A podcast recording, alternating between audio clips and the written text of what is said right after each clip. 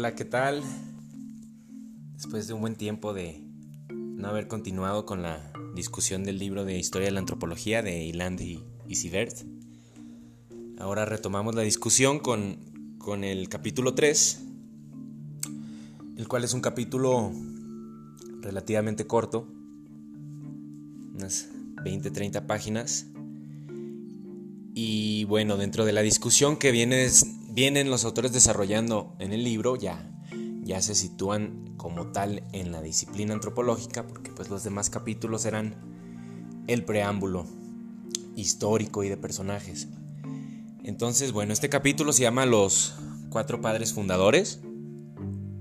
Es un poco patriarcal, pero sin duda tiene un punto por la influencia que ellos ejercieron.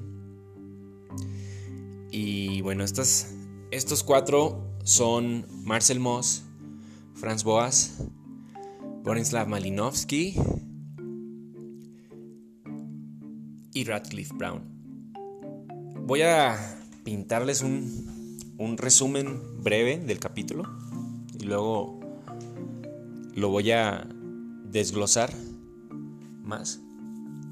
Entonces, bueno, estos cuatro fundadores que tienen, que tienen en común y en qué difieren eh, empezando por las diferencias, pues ellos tenían diferencias teóricas, metodológicas y, estaban ubicados en distintas geografías, en distintas instituciones.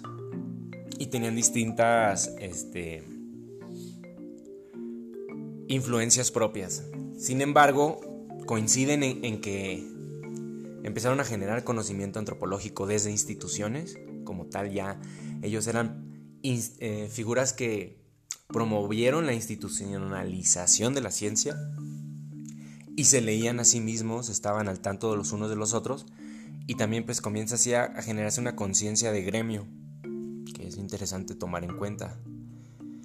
Este, de nuevo él menciona que, que deja fuera a países como Japón, Rusia o Brasil y yo agregaría países como México o Italia y muchos más seguramente.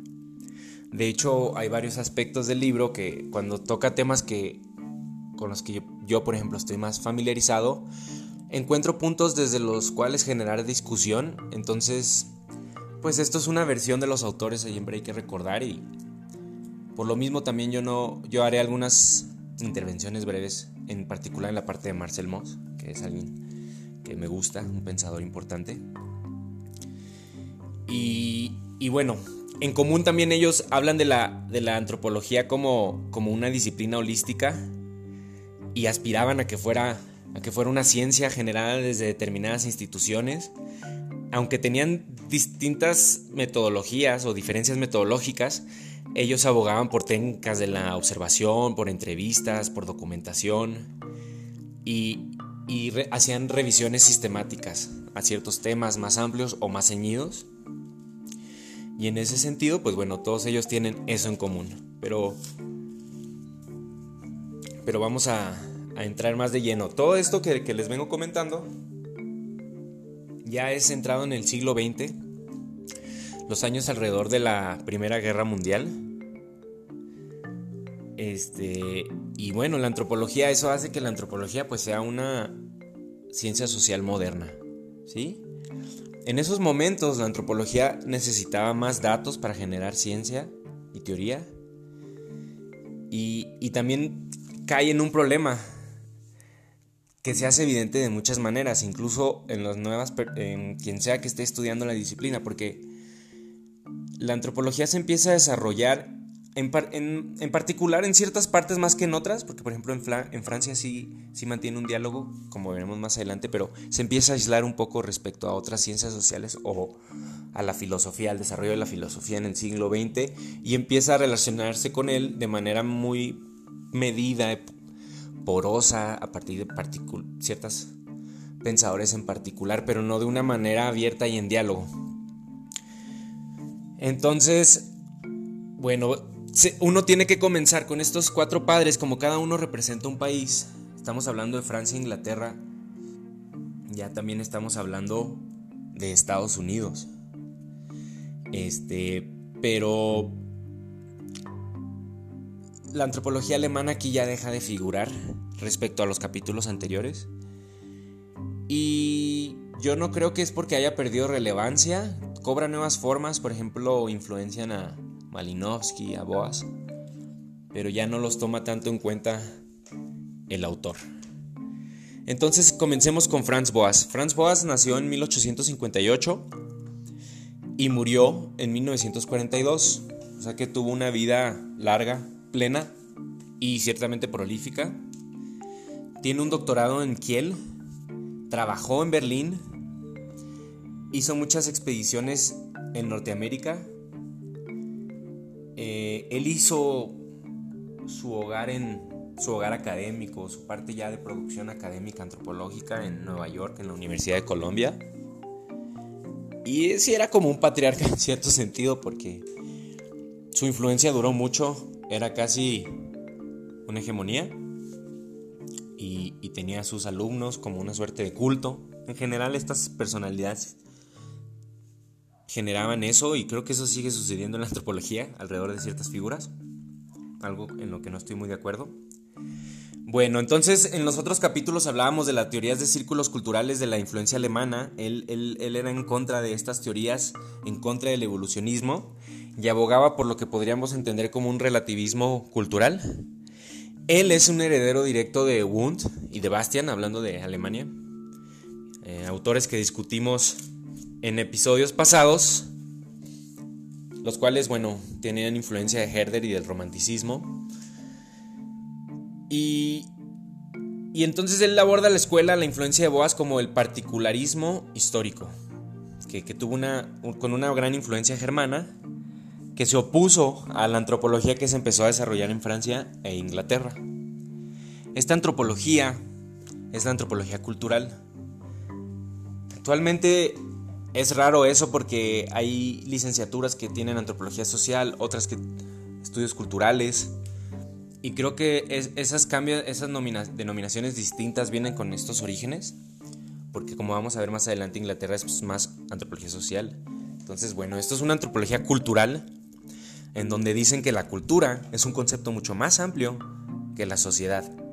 ¿Sí? Al igual que Taylor, que curiosamente es inglés, pero él está muy en esta visión de la cultura como algo más holístico y amplio.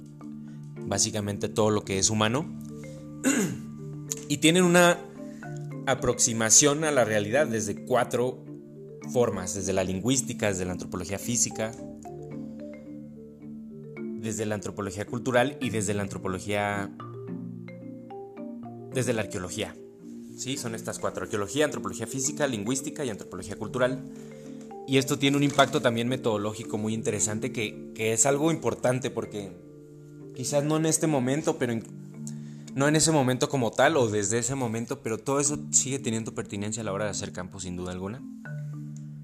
Entonces, bueno, continuando con Boas, él, hacía mucho trabajo individual. Este, con esto que veníamos comentando de metodologías colectivas o individuales, él, él tenía las dos. Por un lado trabajaba solo con los Inuit en Norteamérica y también tenía muchos colaboradores, incluso hacía a los interlocutores sus colaboradores. Eh,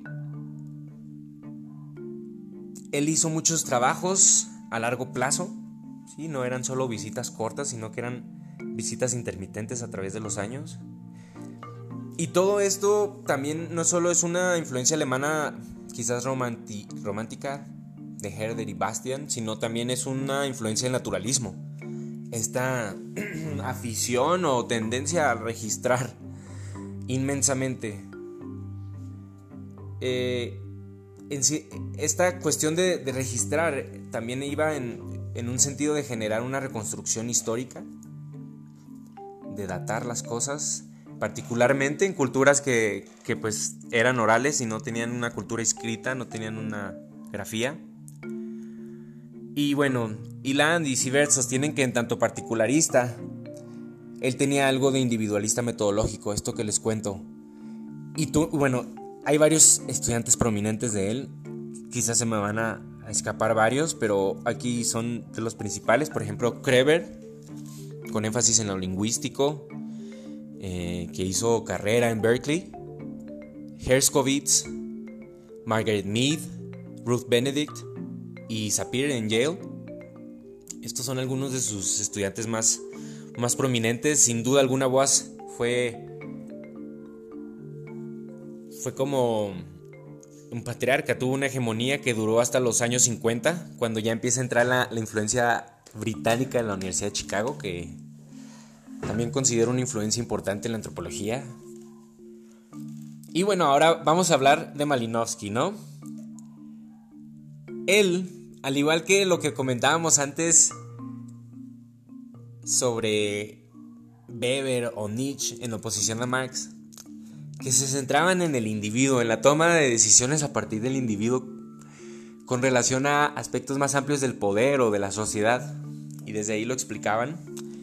Él nació en 1884 y murió en 1942. Eh, murió el mismo año que Boas, si se pueden verlo. Nació un poco antes que él, o sea que tuvo una vida aún más larga. Él es de Polonia, es de una clase burguesa, adinerada, eh, tuvo un doctorado en física. Fue un alumno de Wundt. Wundt no solo Wundt en la influencia germana no solo influenció a Boas, también influenció a Malinowski, a Marcel Moss, a un chorro. Eh, y bueno, Wundt a él lo inclinó a tener una visión holística, ¿no? Pues la sociedad es algo que tiene implícito lo holístico en gran medida. Y todo esto, pues según estos autores, es por Wundt. Fue un alumno de Seligman en la Escuela de Economía de Londres escribió Los Argonautas del Pacífico en 1922, o sea, ya él ya estaba un poco más grande. En el capítulo anterior yo les hablé de, la expedición de Torres y cuán importante fue para la antropología británica y, y sus principales investigadores, incluidos Seligman o Rivers, entre otros. Y bueno, Malinowski aquí va en esta expedición como un secretario, ¿no? Empieza él a formarse antropológicamente aquí. Era una mente con pues brillante, era un políglota, tenía esa cualidad en campo también. Este...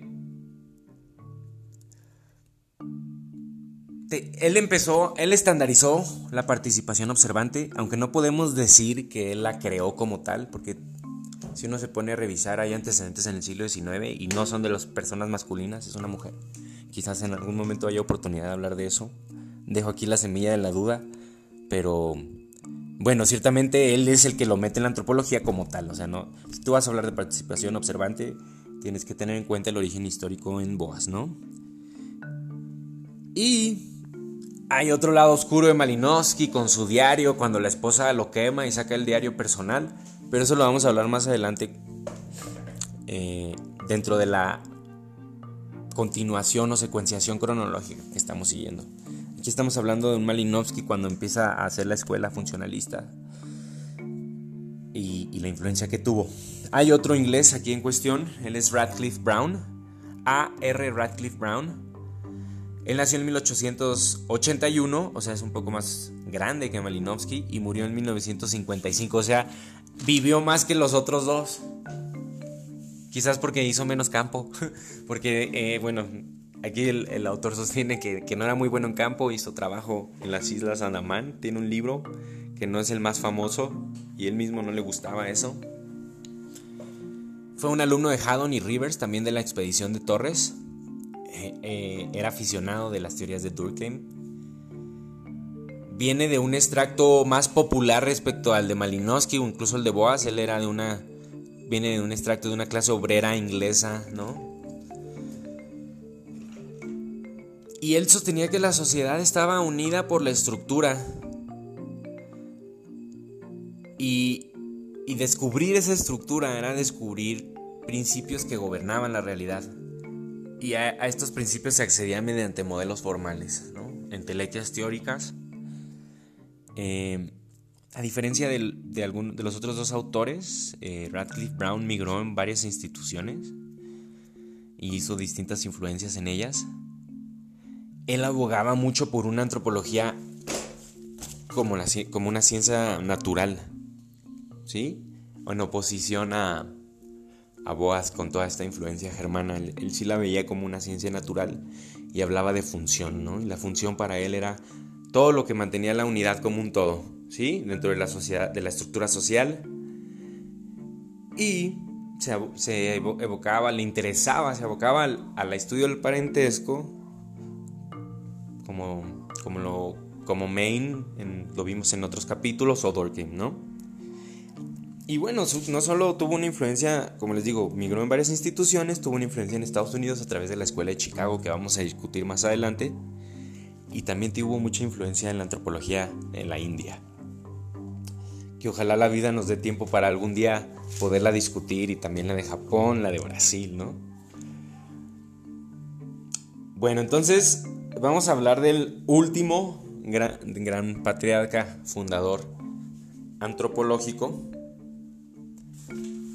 Pero en esta ocasión también vamos a contextualizarlo en, en su momento, en su país y discutir algunos de sus colaboradores.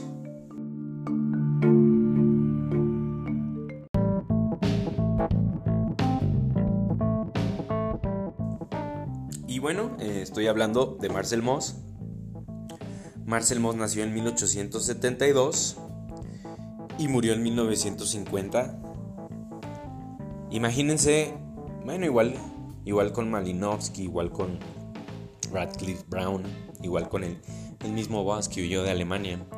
Imagínense a este señor lo que no le habrá tocado vivir con la Primera y la Segunda Guerra Mundial. Porque estamos diciendo que él se chutó las dos, murió despuesito de la Segunda. Y murieron muchos de sus colegas. Aquí es cuando también nos tenemos que detener.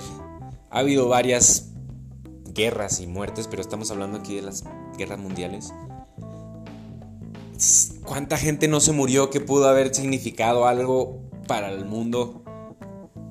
Aquí, aquí yo lo traigo a colación porque eran teóricos antropológicos que estaban desarrollando teoría y murieron. Y bueno, Marcel Moss también intentó recuperar sus pensamientos y él elaborarlos. Los autores del libro de historia de antropología dicen que él no hizo tanto trabajo de campo y yo yo difiero ahí con, ellos, por eso es lo que les digo. Me tomo la libertad de hacer este comentario porque no solo él, desde su institucionalización, como vamos a ver ahorita en el recorrido histórico más detallado, él abogó por una formalización de la metodología. Entonces, para tú hablar de metodología es porque estás en campo. Él tenía, él tenía muchos alumnos. No le era ajeno el campo. Además, si uno ve ciertos de sus textos más clásicos, como puede ser el de las técnicas del cuerpo, ahí mismo él habla de cuando él es un soldado en la guerra mundial y está tocando el tambor y se encuentra con los soldados americanos que tocan el tambor distinto y desde ahí él elabora una idea de las técnicas del cuerpo y cómo varían. Entonces, pues tal vez no se fue a hacer campo formalmente, pero no dudo que todas esas experiencias de la guerra y esa convivencia con soldados de su nación y de otras naciones no le generaron todo mucho o parte de lo que él problematizó después. Entonces vamos a adentrarnos. Él es, él colaboró con, otros autores como Lucien Levy Bruhl y Paul Rivet eh, en la Universidad de París, en el Instituto de Etnología, ya en 1925. También Marcel Moss ya estaba un poco más grande cuando, cuando empezó a generar sus grandes obras. Él pasó por la Escuela de Altos Estudios, donde han pasado grandes mentes. Problematizó muchas de las teorías o de los textos de otros antropólogos como Boas o Malinowski, y eso lo podemos ver en el ensayo del Don.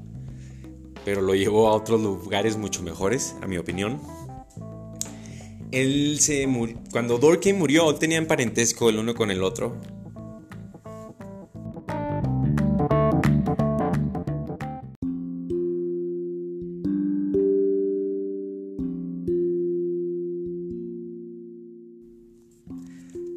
Además, eh, Marcel Moss tuvo una formación en estudios de filología comparativa, ¿no? Y creo que esto también a él le da otra visión y otra profundidad a toda su obra antropológica que a mí me ha hecho pensar en la necesidad de, de también tomar en cuenta más la filología en la antropología. Porque si, si vemos nosotros, todos tienen distintos orígenes profesionales que, también les dan una perspectiva muy buena. Y también eso nos, obliga a pluralizar la antropología y, saber que siempre está en contacto con otras disciplinas. Eh, como yo les mencioné antes, hay el ensayo del Don de 1923 es como de sus textos más clásicos. Eh, ahí vemos su capacidad de conocimiento, sus conocimientos históricos, cuánto es lo que él, leía. Él discute en este ensayo el hecho de que el intercambio genera vínculos sociales entre las personas. Conceptualizó en otros textos las técnicas del cuerpo.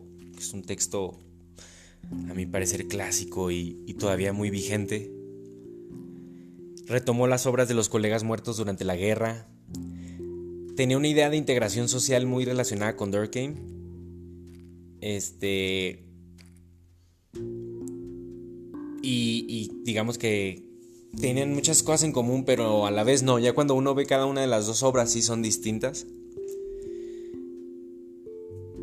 Compartía con Boas el amor por la historia y difería de Boas con el amor por la teoría. Creo que era más completo Moss en ese sentido, Marcel Maus o Maus.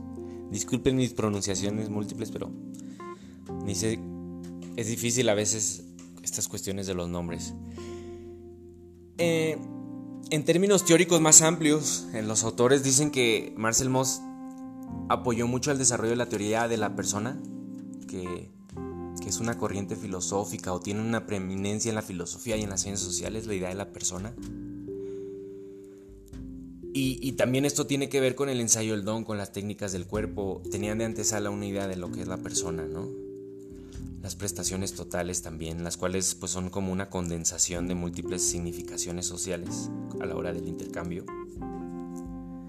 También se centró en el aspecto moral no solo de la persona, sino del intercambio, del acto de existir. Este, y este aspecto moral es muy crucial para entender las normas en un grupo determinado. Asimismo, vemos que estas normas pueden ser manipuladas.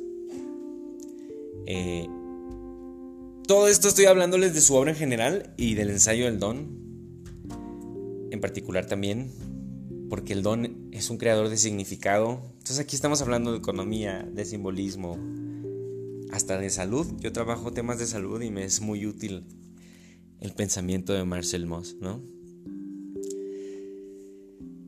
Eh, él ya, como les comento, él construyó, institucionalizó la antropología en Francia, no solo en París, y construyó muchos puentes con, con, otras ciencias y eso influenció la antropología francesa futuro que mantuvo diálogo y que aparte todo se posicionó en Francia como un referente más que en otros países dentro de la discusión general de la democracia y así. Él, abogó siempre por, por, por, ser estricto con los métodos. Tenía influencia de las ciencias natural, naturales, pero también de la psicología guntiana.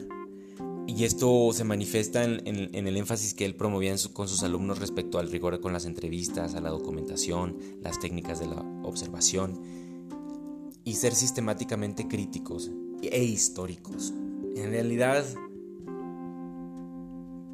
es un grande. Él vio todos estos flancos que yo siento que a los otros les faltaban. Eh, en común todos ellos, cerrando este breve capítulo, todos ellos creían en una antropología como una disciplina holística. Y aspiraban a que se volviera una ciencia. ¿Sí? Aquí hay unos cuantos, además de estos que ya dijimos que son los fundadores. Hay otros cuantos coetáneos un tanto más periféricos, pero que el autor decide cerrar con ellos para no perderlos de vista. Van Gennep, eh, que influenció mucho a Victor Turner, ¿no? Y Van Gennep habló de reintegración, liminalidad, separación, los ritos de pasaje, cómo pasamos de un estatus social a otro. También él era un heredero de Durkheim. Su libro de ritos del pasaje es de 1909. Él era francés, era periférico, en el gremio.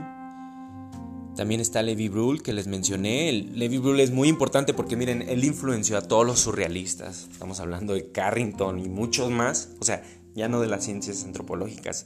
Su influencia se fue más allá. Como más adelante Castaneda quizás. Pero bueno, Levi Brühl mucho mejor. O, pues él, por ejemplo, se puso a estudiar las formas de pensamiento, o sea, un estudio comparativo de formas de pensamiento, empujó la ciencia hacia adelante, abordó las sociedades pre-ágrafas eh, y decía que en muchas de estas sociedades había un pensamiento asociativo, no necesariamente, no necesariamente lógico, y más o menos de aquí viene la influencia en el surrealismo. Y ya cerrando, vemos que para 1930 pues había comunidades nacionales de antropólogos modernos. Las primeras tres escuelas que se establecieron, la francesa, la británica, la estadounidense como tal, ya coexistían con sus aproximaciones, discutían. Y, y bueno, él hace hincapié en el hecho de que las relaciones académicas entre antropólogos son igual de complejas que las relaciones humanas en general. Y esto es una paráfrasis de Edmund Leach. Eh, y creo que tiene mucha razón, ¿no? Además, tomamos en cuenta que son dos, tres personajes, los antropólogos, temperamentales, pues es todo, es hasta un goce ya luego estudiarlos a ellos como una comunidad, como si estuviéramos estudiando un grupo social, solo que este caso el gremio, ¿no? Eh, él ya empieza a decir que la antropología norteamericana se empieza a volver más influyente por el simple hecho de que tiene muchísimos más miembros. Al principio es la que más, de las que más tiene, tiene un total de 175 miembros alrededor de 1906, que es cuando se funda la Asociación de Antropología Americana. Em, retoma esto de que en Francia la antropología sigue discutiendo con la filosofía. Y bueno, aquí termina la, la exposición del capítulo de los padres fundadores. Muchas gracias.